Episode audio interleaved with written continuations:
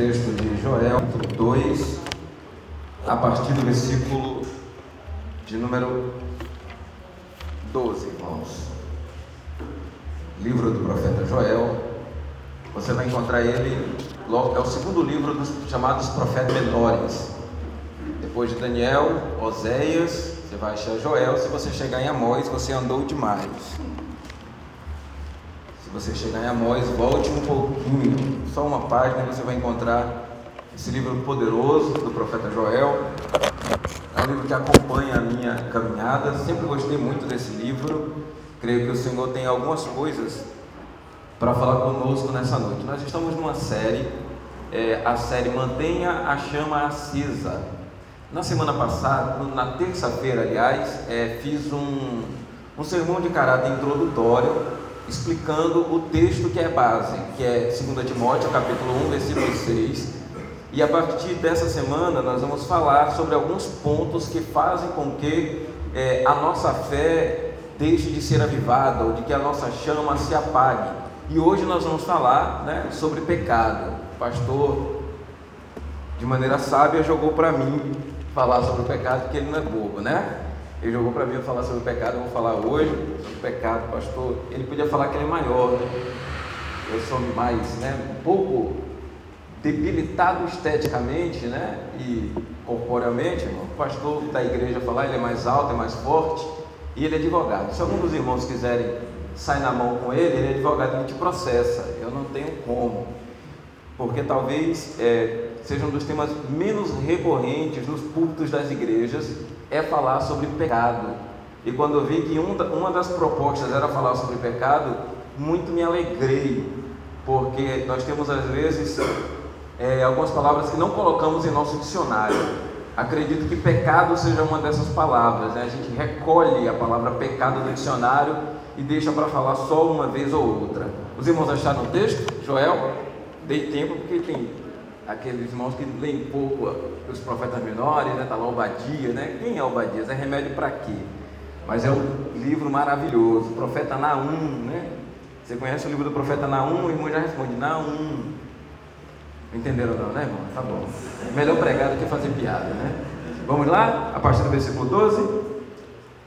Ainda assim, agora mesmo diz o Senhor: Convertei-vos a mim de todo o vosso coração e isto com jejum, jejuns, com choro e com pranto.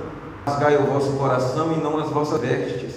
Convertei-vos ao Senhor vosso Deus, porque Ele é misericordioso e compassivo, e tardio em irar-se, e grande em benignidade, e se arrepende do mal.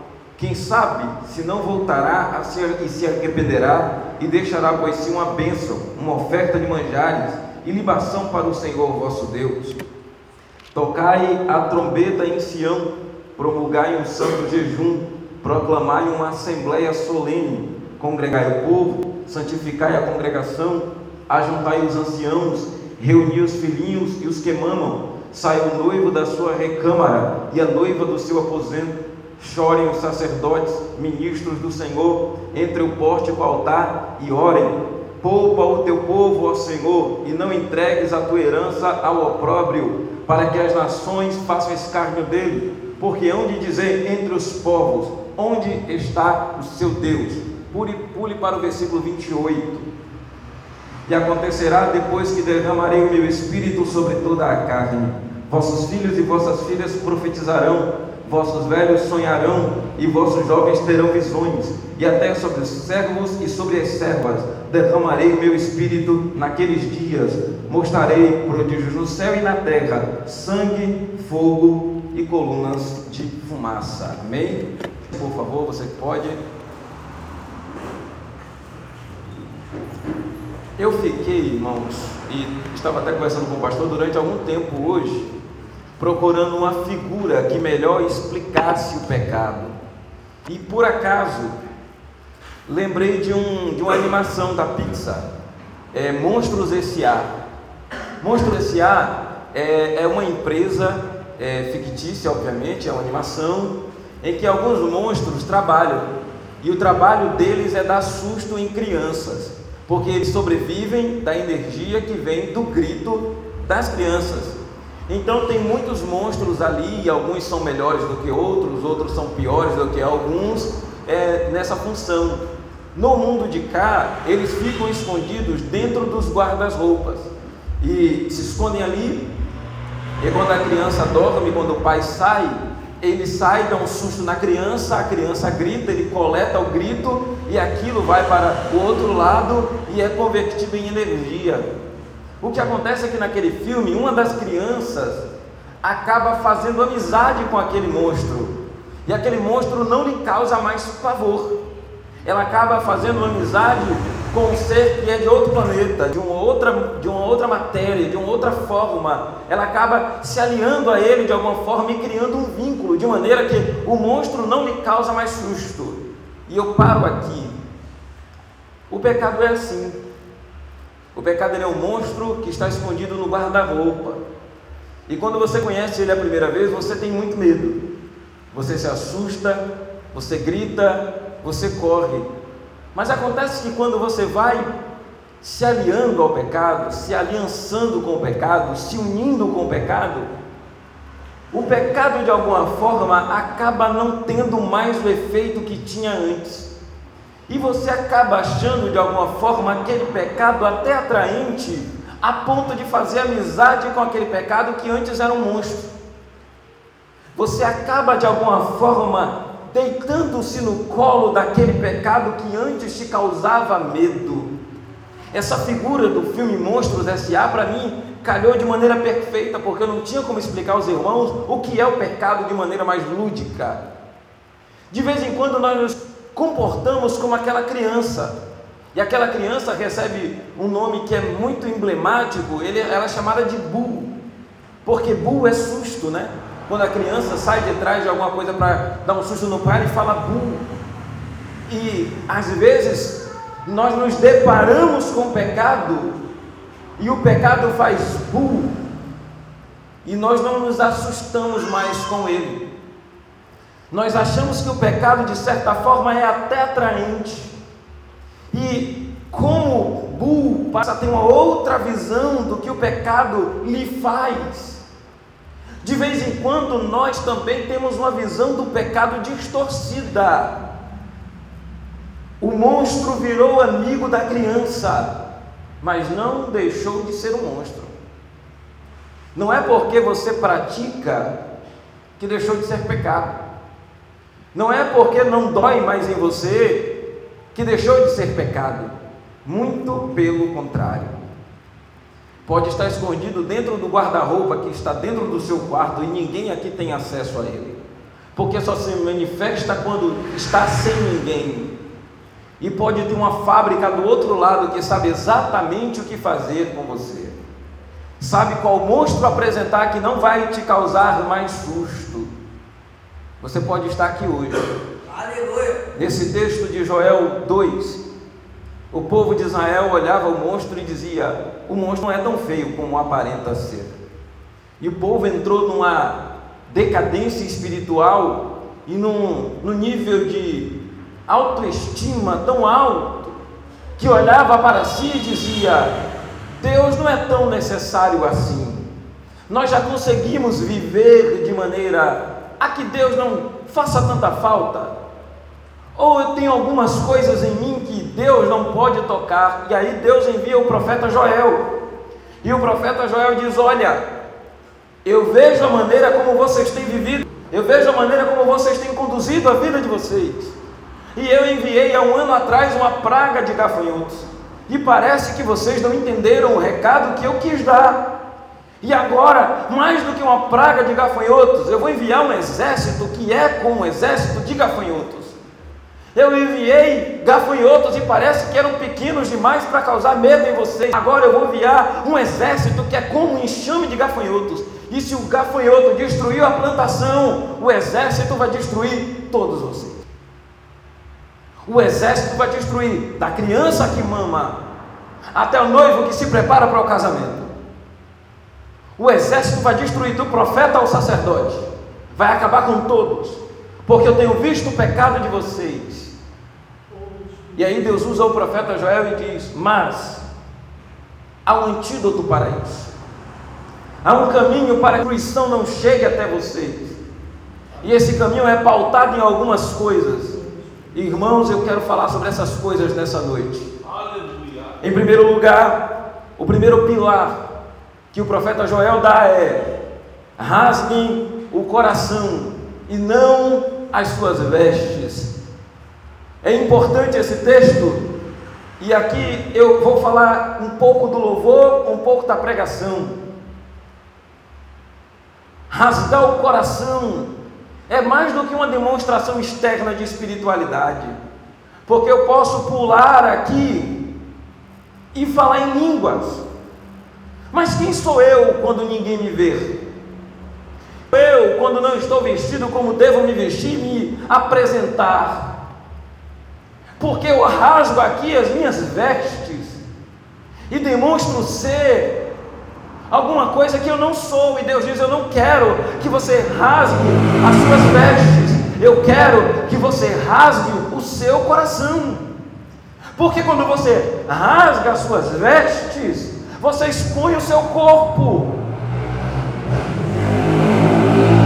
você expõe o que é externo, quando você rasga o coração, você expõe o que é interno, e é isso que eu quero ver. Eu não quero ver a sua externalidade. Eu não quero ver se você tem se mantido numa aparência de religiosidade que a todos deixa de maneira estupefata. Eu não quero que você exponha uma religiosidade que deixa todos boquiabertos com quão santo você parece ser. Porque Deus não se relaciona com o meu ser virtual. Deus não se relaciona com a projeção que vocês têm de mim. Deus se relaciona com o que eu sou. Aleluia!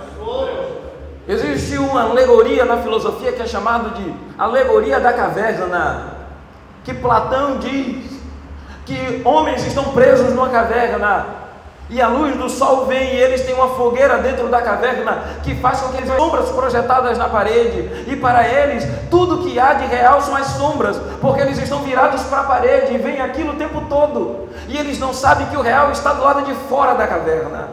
O que é real sobre mim não está nessa caverna aqui.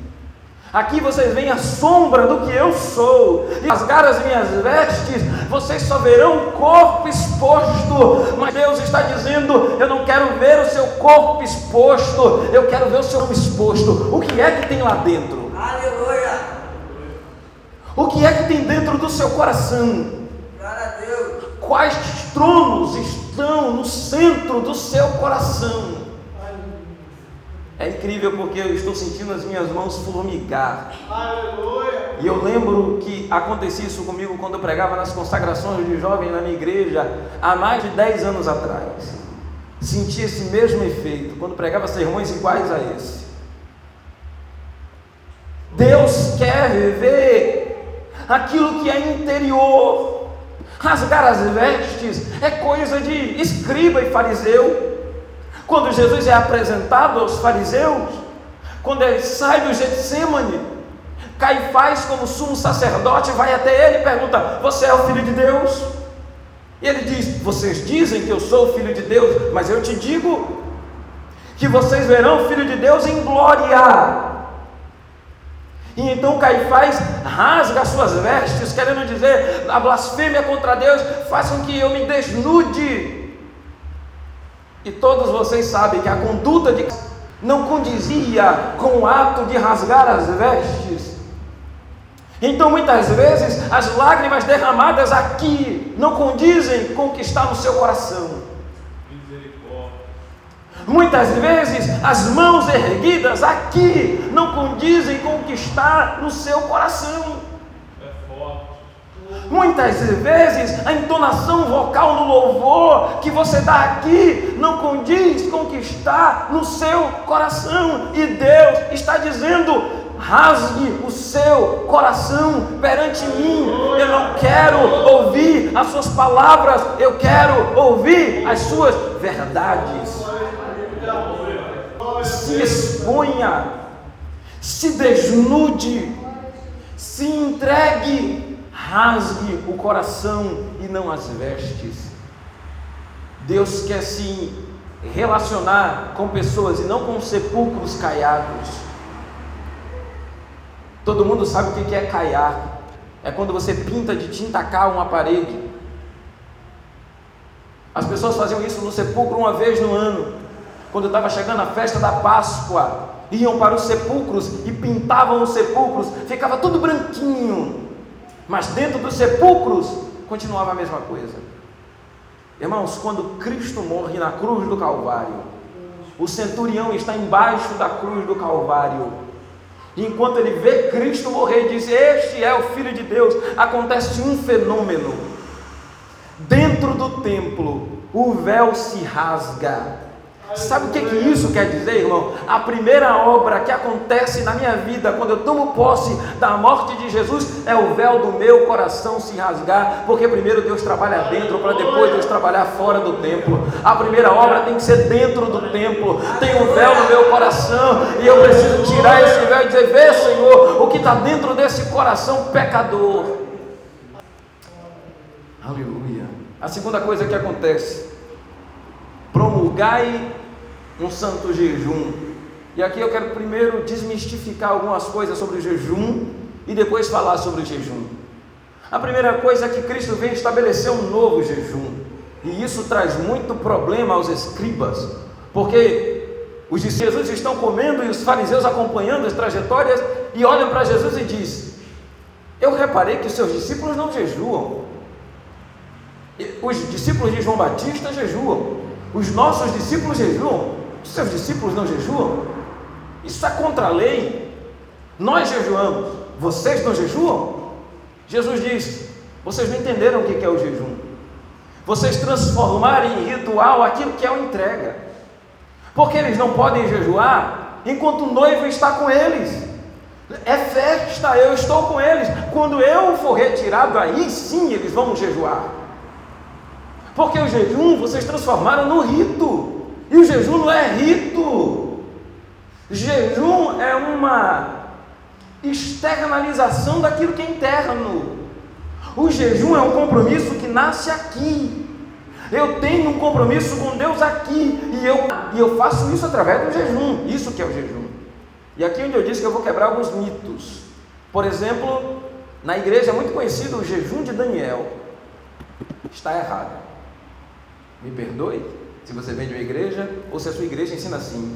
Porque eu aprendi nas igrejas, especialmente neopentecostais, aqui não tem isso, que o jejum de Daniel é: eu vou me abster, vou comer só verduras durante esse tempo. Você não entendeu, você não leu o texto. Você sabe por que Daniel come verduras e frutas durante um período de tempo? Ele come aquilo ali porque as carnes que vinham para a mesa eram de sacrifício. E é só isso. Como ele não quer comer carne sacrificada, ele vai comer só as frutas. Não tem entregar a Deus um jejum de Daniel. Isso não existe. Me perdoe se você já fez isso, mas você fez à toa. Emagreceu à toa, né? Eu nem comendo carne engorda, mas é ok. É, ficou mais fininho só. Segunda coisa, jejum de celular e internet. Irmão, você consegue viver sem internet? Sobreviver? Eu consigo. Por que o jejum é só de alimento? Porque se eu parar de comer, eu morro. Sabe o que, é que eu estou dizendo quando eu jejuo? Quem me sustenta é o Senhor. Quando eu jejuo de internet, eu estou blasfemando contra Deus. Eu estou trocando Deus, dizendo Deus, isso é importante para mim, igual Wi-Fi. Seu Deus é muito pequeno. Me perdoe, seu Deus é muito pequeno. Se você precisa fazer um compromisso só para ficar sem internet em troca de Deus, seu Deus é muito pouco atraente. O meu Deus é mais atraente do que isso. Me perdoe, me perdoe. Jejum de Coca-Cola.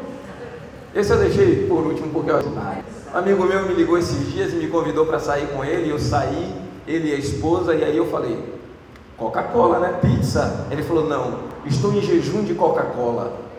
Deus me pediu para entregar o que eu mais amo nessa vida. E eu olhei para a esposa dele e falei: E você ama mais a Coca-Cola? É o que você mais ama nessa vida? É a Coca-Cola?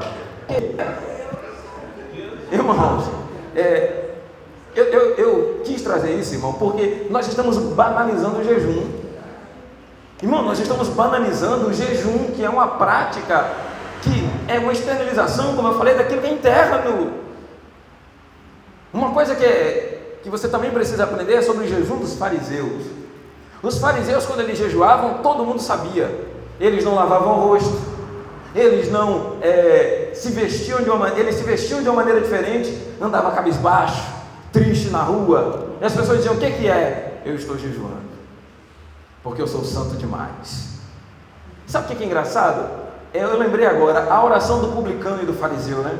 O fariseu vai orar e diz: Senhor, eu jejuo três vezes por semana. Sabe quantas vezes um judeu tinha que jejuar? Uma vez no ano. O judeu só precisava jejuar uma vez no ano, na festa dos pães asmos, só.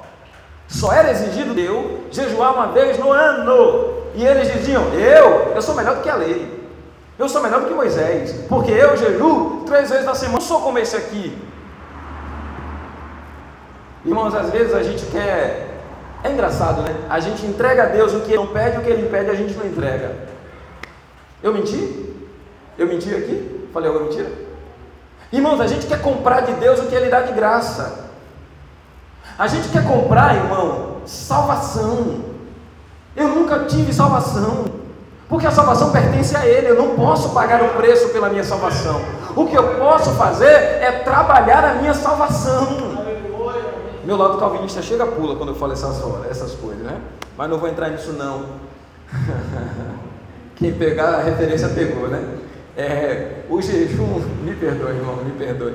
O jejum, irmão, requer uma inclinação para comunhão com Deus, irmão. Irmão, só jejua quem está dizendo para Deus, Senhor, quem sustenta meu corpo não é o alimento que eu come, e eu vou te provar isso não comendo corpo, não comendo carne, não comendo comida, é um sacrifício. É você se inclinar para Deus e dizer: Senhor, o alimento está aqui, mas eu não estou aqui por causa dele, eu não estou vivo por causa dele, e eu vou me abster dele para te mostrar que quem me sustenta é o Senhor. Isso é jejum. Aleluia. Jejum é adoração. Jejum é louvor a Deus, é você dizer: Senhor, eu estou entregando o sustento do meu corpo nas tuas mãos e dizendo que se eu estou de pé é por sua causa, não é por causa do que eu como. Meu corpo não é mais importante do que o Senhor. Jejum é só isso. E o profeta diz: promulguem um santo jejum. E por isso eu vim explicar o que é jejum, para que o seu jejum seja santo e não só um sacrifício de touro. Amém?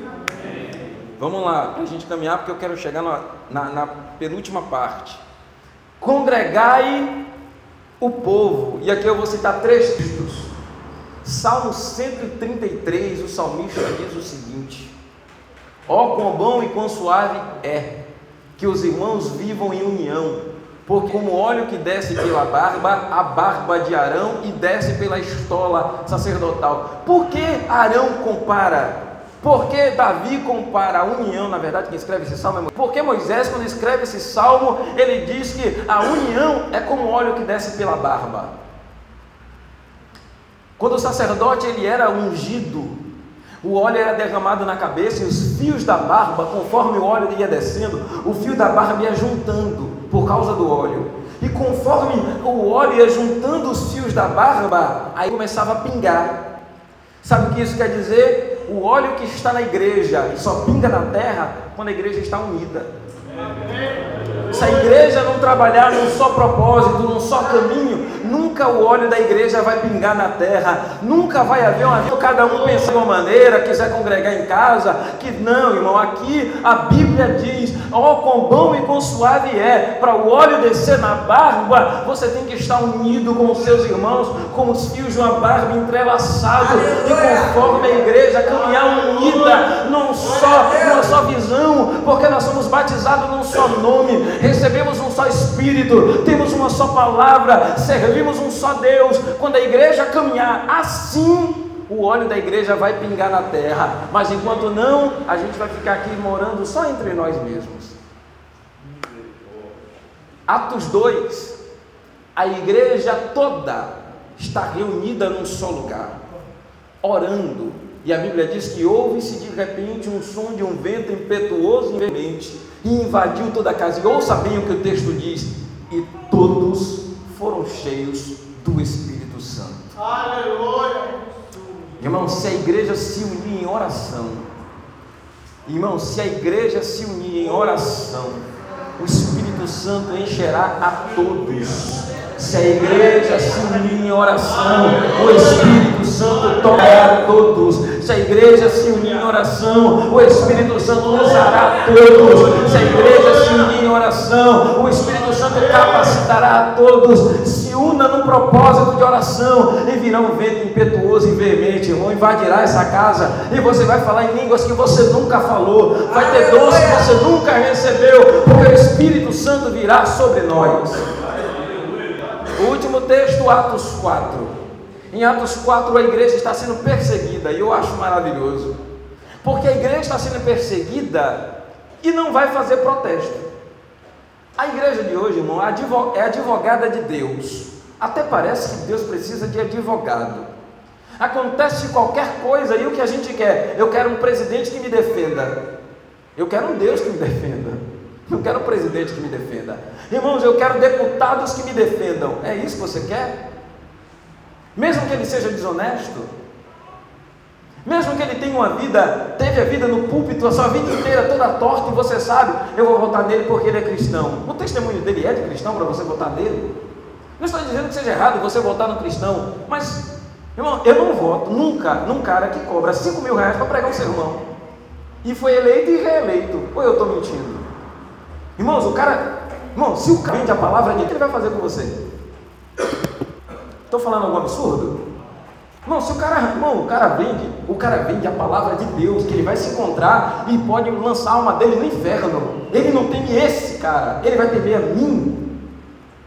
Ele vai temer, irmão, ele vai temer o que você acha da verba que ele desvia de gabinete, de funcionário fantasma. Você acha que ele vai temer isso? A igreja não precisa se unir para isso. A igreja precisa se unir como em Atos 4. A igreja de Atos 4 se uniu, perseguida, e disse: Senhor, te damos graça.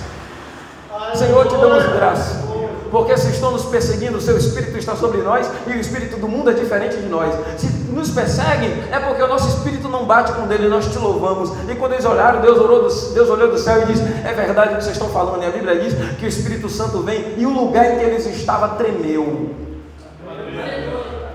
Irmão, o lugar não tremeu pela força da igreja pisar no chão em marcha.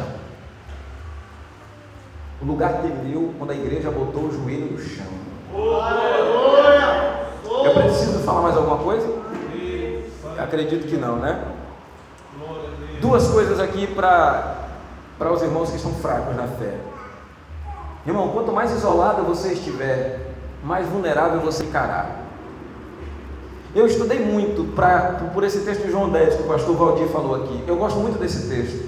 O risco de, de ovelhas não ficava só um grupo de ovelhas, ficava ovelhas de vários pastores diferentes. E é por isso que Jesus diz assim: A minha ovelha ouve a minha voz. Porque ficava vários grupos de ovelha. E o pastor tinha um assovio. Quando ele assoviava, aquele grupo de ovelhas vinha, porque conhecia a voz do seu pastor. Só que o aprisco era muito apertado às vezes. E as ovelhas ficavam próximas à cerca. E quanto mais próximo da cerca você está, mais fácil o lobo pode te pegar, até mesmo dentro do aprisco. Quanto mais você se afastar, quanto mais você se distanciar do grupo de ovelhas, mais poder o lobo terá para te arrebatar de dentro do aprisco. Quanto mais longe você ficar, mais vulnerável você estará. Quer um conselho de amigo? Vem para perto, fica longe não. Tá, tá difícil. Não espere te mandar mensagem, não. Manda mensagem a você. Diz que está precisando. Aleluia. Você fica esperando, né? Se ninguém me socorreu, eu vou ficar no fundo desse poço. Grita, irmão, no fundo do poço, grita no fundo do poço, porque Deus vai fazer com você a mesma coisa que fez com Jeremias. Jeremias estava no fundo do poço e começou a gritar. A Bíblia diz que um moço lá de cima ouviu, foi até o rei, e o rei disse: Olha, manda tirar aquele moço de dentro do poço agora. Fizeram lençol de, com cordas, com lençol, amarraram, jogaram e puxaram Jeremias de dentro da cisterna. E a Bíblia diz: antes que ele morresse.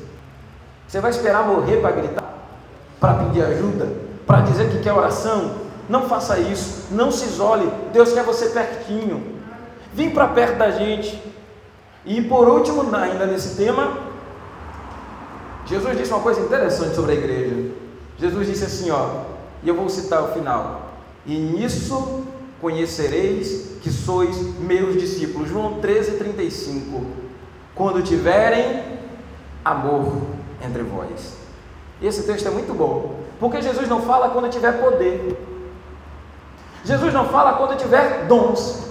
Jesus fala que vocês vão ser conhecidos como discípulo dele quando tiver amor. Quando tiver amor. E aqui, irmãos, tem uma coisa que é interessante. Quando eu me converti logo, eu conheci um grupo de irmãos e um dia a gente foi entrar na casa de almoço para orar e o Arantes falou assim: Eu não senti de Deus de orar. E aí eu, eu tinha lido um texto na noite anterior, eu tinha me convertido há quatro dias. E aí eu falei para ele, eu falei, irmão, tem um texto que diz assim, ó, servo que só faz o que o seu Senhor manda, ele é um servo inútil. Se você, irmão, ficar esperando Deus descer do céu com a trombeta para dizer ajuda a ele, você me perdoe, mas é um servo inútil. Irmão, no sentido de Deus de ajudar, deixa de ser cara de pau. Deixa de ser cara de pau, irmão. Eu não senti de Deus, irmão, de doar. Ah, você não sentiu de Deus de doar? Você quer o quê? Que Deus desça do céu e diga: Meu filho, por favor, faça por mim que eu te ajudarei. É isso que você está esperando de Deus, irmão? E nisso conhecereis que sois meus discípulos, quando tiver amor entre vós. Não espere, irmão, vá, porque Deus te chamou para ir. Não é? Peguei pesado hoje, não foi? Terça-feira tem mais. para chegar no tema que a gente preparou para essa noite, é, só mais duas coisinhas. É, ele manda santificar a congregação. Santificar a congregação.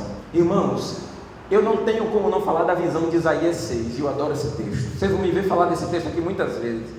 Porque Isaías, ele sai de casa cheio de si, Pega as profecias de Isaías antes do capítulo 6.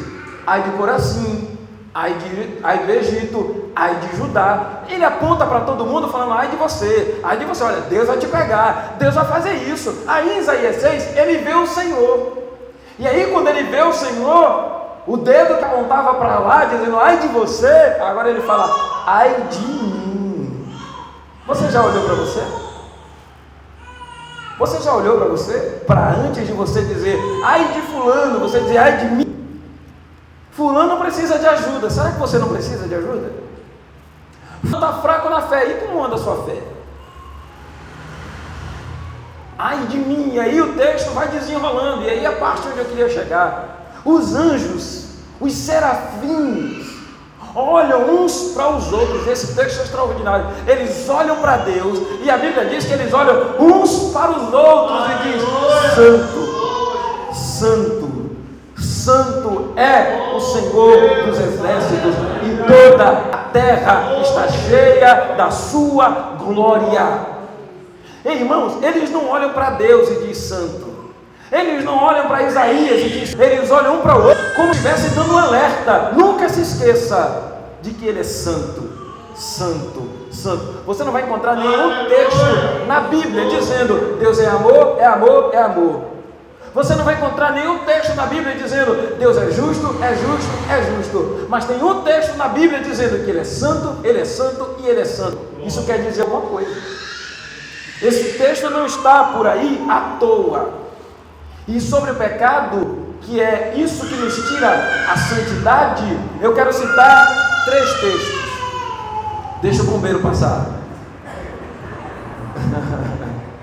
eu quero citar três textos que eu adoro. Eu quero citar Romanos 6, 7 e 8.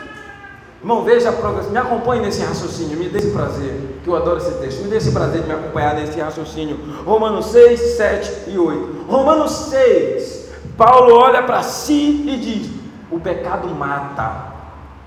Porque ele diz: o salário do pecado é a morte. Paulo está com tanto medo do pecado que ele diz: nós não podemos ceder às paixões.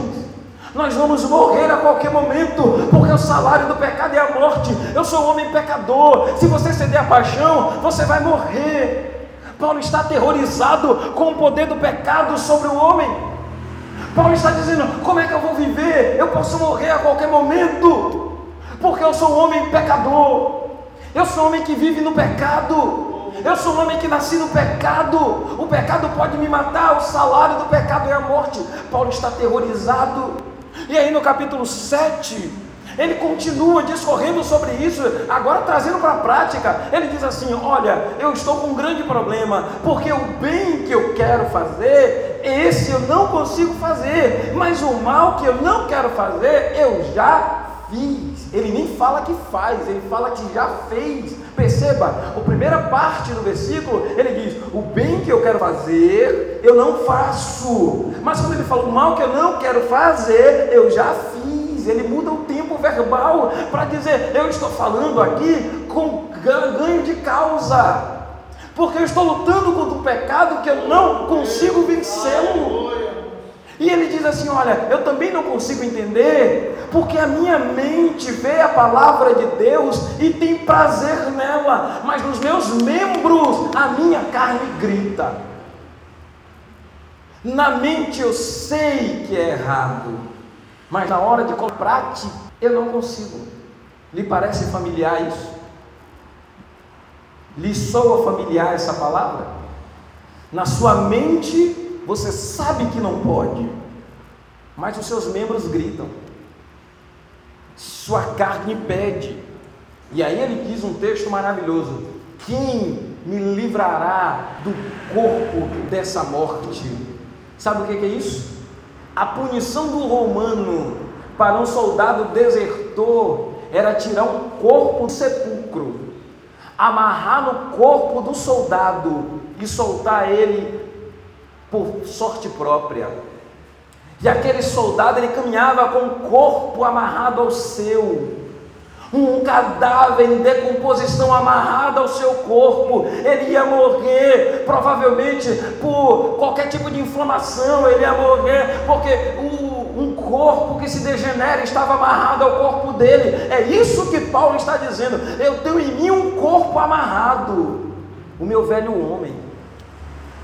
Meu velho homem está amarrado no meu corpo. Por mais que eu queira me livrar dele, eu não consigo. Quem me livrará do corpo da minha morte? Eu não quero, mas eu não consigo. Aí vem o capítulo 8. E como todas as vezes que alguém clama, o Espírito Santo vem socorrer Paulo. E aí Deus dá um texto para Paulo. Agora, pois, nenhuma condenação há para aqueles que estão em Cristo. Agora, pois, nenhuma condenação há para aqueles que estão em Cristo Jesus. Irmão, você está em Cristo, fique em paz. Você tem o Espírito Santo para te ajudar nessa luta. Você não está sozinho. O Espírito Santo te ajuda. O Espírito Santo te dá força. O Espírito Santo, ele é como um alarme dentro de você, ele te anima a resistir às tentações. Deus sabe que não é fácil e não tem sido fácil para você, como não é para mim. Resistir às tentações, porque eu tenho um corpo amarrado no meu que não me solta.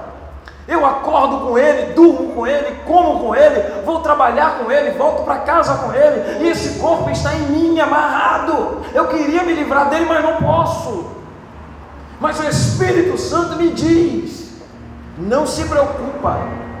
As infecções desse corpo morto não tem poder você, porque eu te fiz uma nova criatura.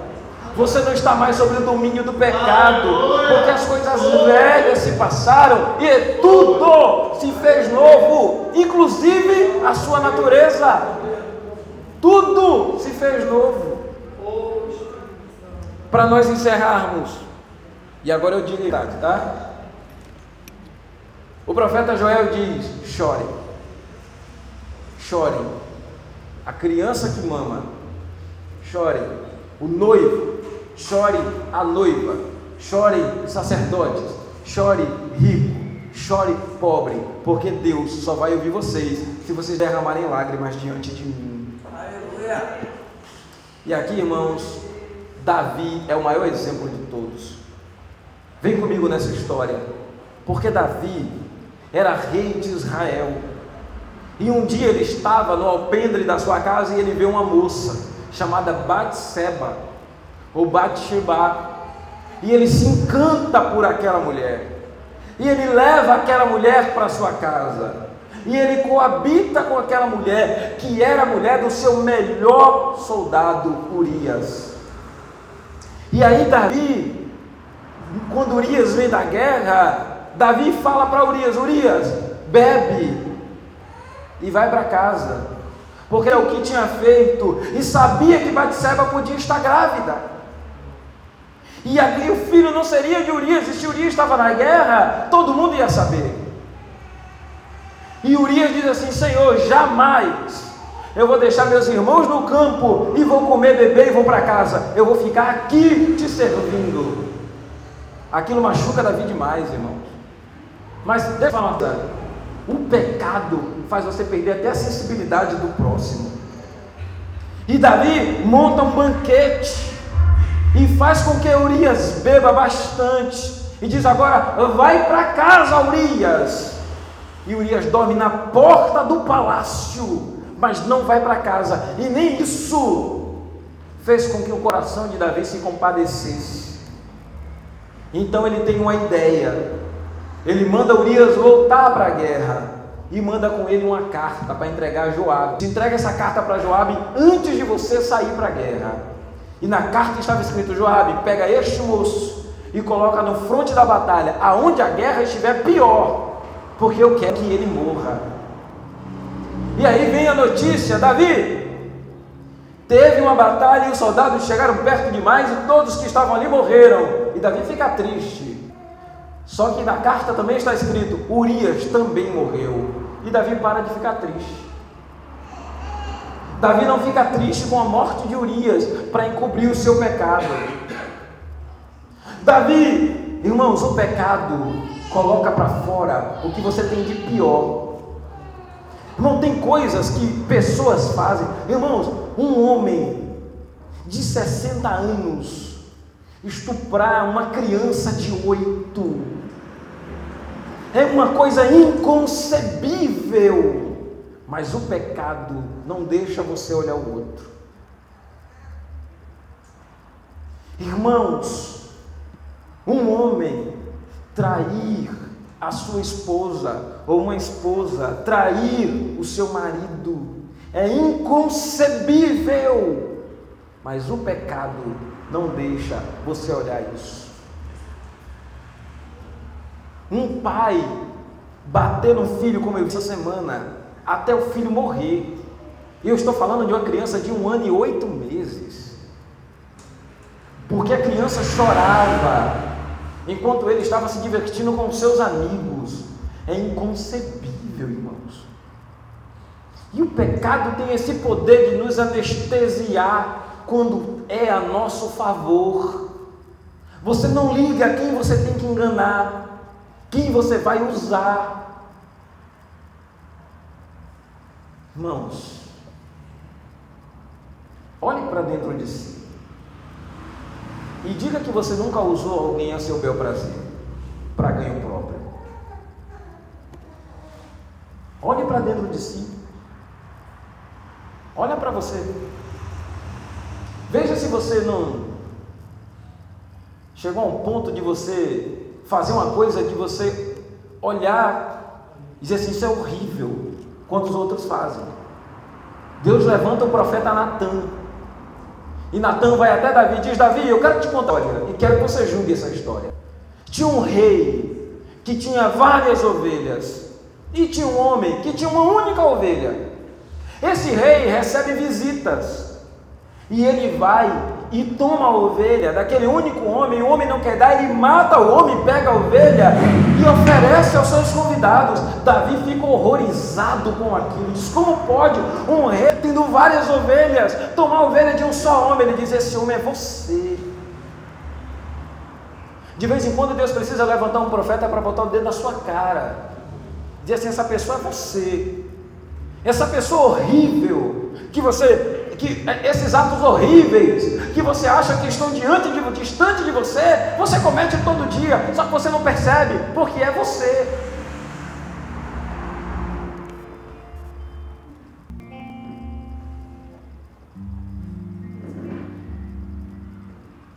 Chorem. Chorem. Chorem os sacerdotes. Chorem as crianças. Chorem os jovens. Chorem as irmãs.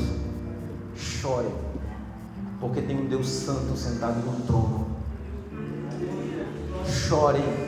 Porque tem um Deus Santo que não te matou ainda e tem te dado oportunidades para que você se arrependa de seus atos.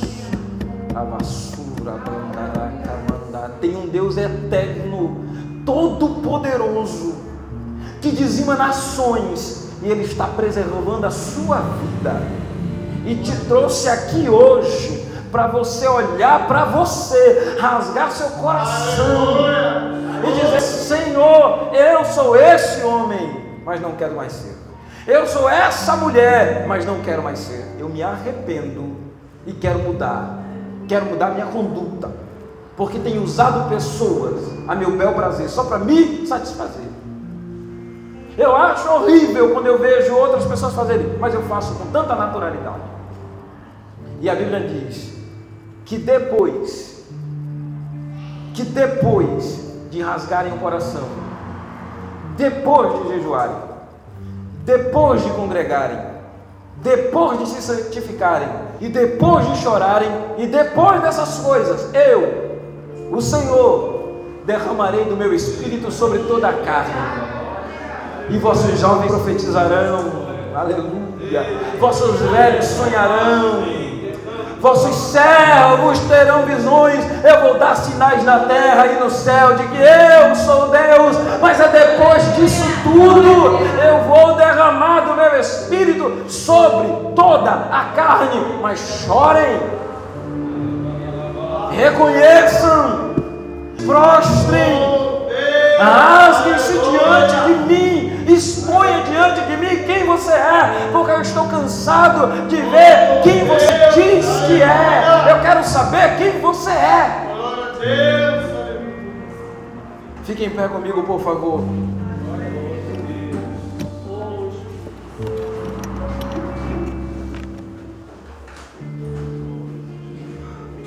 Eu vou orar, mas é você que vai orar por você. Eu não sei aí aonde você se encontra dentro desta palavra. Eu não sei se talvez nada te encontrou dentro desta palavra. Eu não sei se uma vírgula que eu falei aqui encontrou você. Ou eu não sei se o texto todo, se parece que sua vida estava diante das minhas mãos, não da minha, mas da do Senhor. E ele, ele decidiu que hoje era o dia de te mostrar. Comigo nessa noite, feche seus olhos. Bendito Deus. São tantas coisas que eu não tenho como falar agora. Se eu anotasse todas as minhas mazelas para trazer diante do Senhor, com certeza um caderno não daria, dois cadernos não dariam, três cadernos não assim, todas as árvores da Amazônia para fazer folhas, com certeza não daria para escrever quanto o Senhor tem diante do Senhor. Eu vim aqui hoje rasgar meu coração. Eu vim aqui hoje me derramar. Aleluia! Eu vim aqui hoje te pedir misericórdia. Eu vim aqui hoje para externar aquilo que está lá dentro.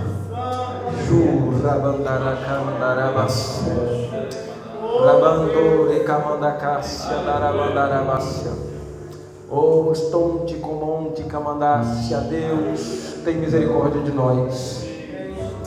Oh, Deus, tem misericórdia de nós. Deus não olha para nós, Senhor, como nós merecemos ser olhados, mas que a tua graça, Senhor, seja os teus olhos. Olha com misericórdia para cada um de nós. Senhor, nós nos derramamos nessa noite, as lágrimas são verdadeiras, Senhor, queremos mudar. Queremos viver de outra forma, mas Senhor, tem um corpo amarrado no meu, que não me deixa andar sem ele. Eu te peço, Espírito Santo, suprime em mim os desejos desse corpo apodrecido, morto. amandarás. Suprime em mim os desejos desse corpo, as paixões desse corpo, o afã desse corpo. Deus, não deixe que eu viva segundo as vontades desse corpo. Espírito Santo nos ajuda nessa noite. E eu estendo a mão sobre a igreja como o Senhor, servo teu, e ministro em nome de Jesus. Deus, em nome de Jesus, crentes comecem a procurar o ministério da igreja para confessar as suas vidas. Que irmãs, irmãos, jovens comecem a procurar irmãos para confessar a maneira como tem. Senhor, gera em nós um avivamento de arrependimento, Deus. Gera em nós um avivamento de arrependimento, ó Senhor. Deus, que a pregação de João Batista vá de encontro à nossa vida, produzir, pois, frutos de arrependimento. Antes de qualquer fruto em nossa vida, que os nossos frutos sejam frutos de arrependimento. Comece, comece em mim, Senhor. Comece em mim. Da crente aqui nessa noite, faz uma obra. Mandorava.